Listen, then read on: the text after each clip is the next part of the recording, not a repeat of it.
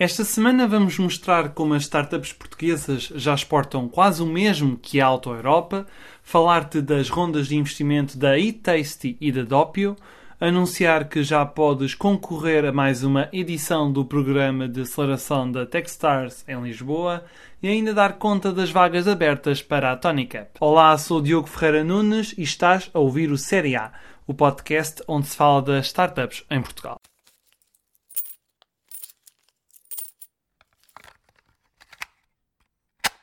As startups portuguesas já exportam quase o mesmo que a Auto Europa. No ano passado, estas empresas venderam lá para fora bens e serviços no valor de 1,1 mil milhões de euros, segundo as contas apresentadas pela Associação Startup Portugal. O ecossistema nacional conta com pelo menos 3.124 startups e dá emprego a mais de 25 mil pessoas, mais 61% do que em 2016 a completar 3 anos, a Startup Portugal vai reforçar as medidas de apoio à criação de novas empresas. O Startup Voucher passou a ter as candidaturas abertas em permanência.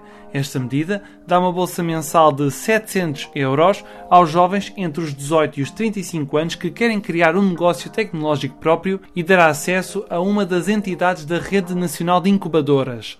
Poderão receber ainda mais apoios se cumprirem as metas acordadas as startups mais maduras poderão concorrer de novo ao programa Road to Web Summit. Este ano há apenas 75 vagas para entrar na Web Summit por metade do preço, mas há um bónus.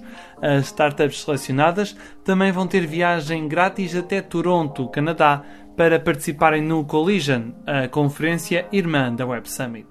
A startup de entrega de refeições caseiras Eat Tasty recebeu 1,1 milhões de euros em ronda de investimento SEED.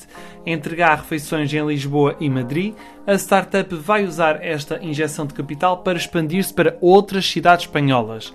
Esta ronda de investimento foi liderada pela Indico Capital Partners e também contou com a participação de business angels como a Shilling Capital Partners, Singularity Capital e Olicip Way. Este é o sétimo investimento realizado pelo fundo de capital de risco Indico Capital Partners desde o início do ano. Já apostou, por exemplo, na Attentive, Sound Particles, BitClick, Tier, Barkin e Zen Club.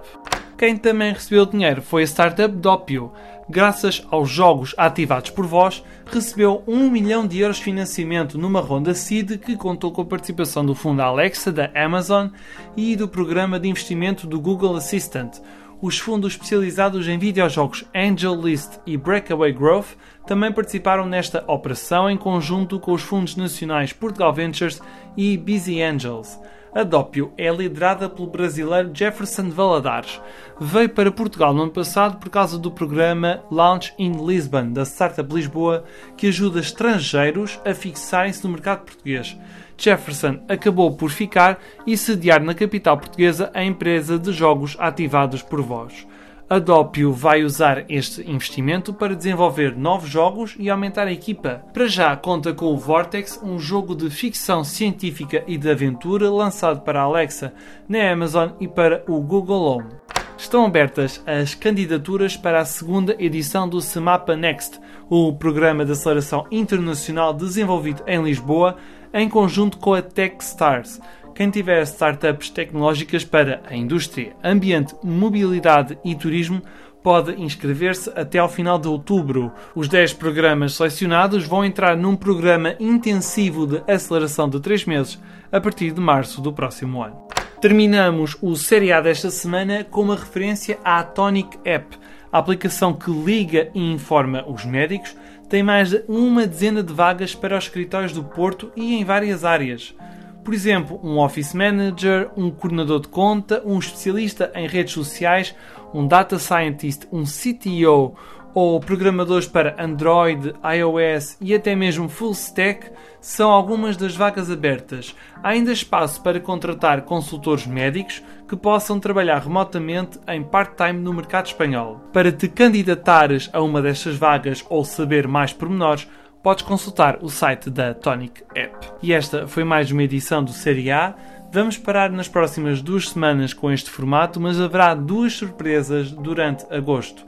Para saberes tudo e ouvir as edições anteriores, podes subscrever o Série A Portugal no Spotify e nas principais plataformas de podcasts. Também podes enviar um e-mail para serieaportugal.gmail.com com dúvidas ou sugestões. Obrigado e voltamos na próxima semana.